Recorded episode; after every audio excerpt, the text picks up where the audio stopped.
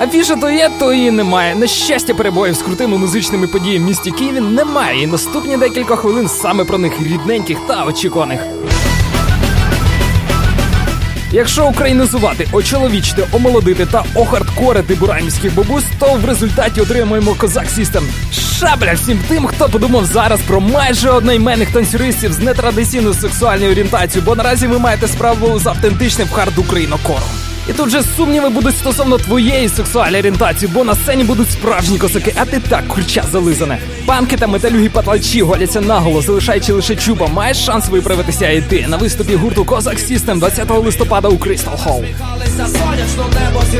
Світилося поночі, погляди обох через стрікси. Ті знають, що олівець молодець, але й карандаш пацан також нічого так. Реп читає з Леніном, співпрацює з клубною музикою та все міксує, в українську столицю приїжджає, виступати збирається. Претензій до пацана ніяких, тож тотальний респект із West Coast Wu-Tang Clan, чи як його там.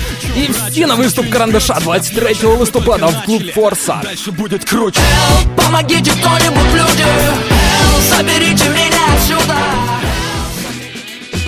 Якби Noise MC був президентом України, то його б новорічне вітання записували з першого дубля, тривало б воно з півгодини не менше, а транслювали б його далеко за межами України.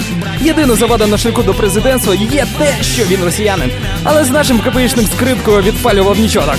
Та коли вже президентом нашим галстом не стане, то можна просто сходити і просто відірватися на простому концерті простого російського хлопця Noise MC 28 листопада просто в Крістал Холл.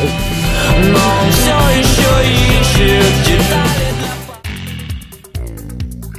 Нудний гурток занудних зануд стверджує, що всі електронні виконавці то є лише вискочки останніх п'яти років і взагалі тимчасове нафігявище.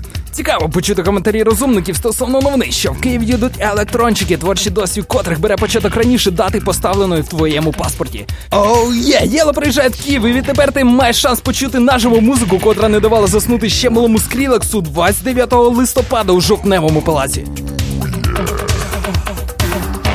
І на цьому все. Звіти з вище перелічених подій та запис щойно пролунавши програми шукайте на r.kpi.ua. Павла Запорожця ніде не шукайте, облиште в спокої. На тому всім оу є.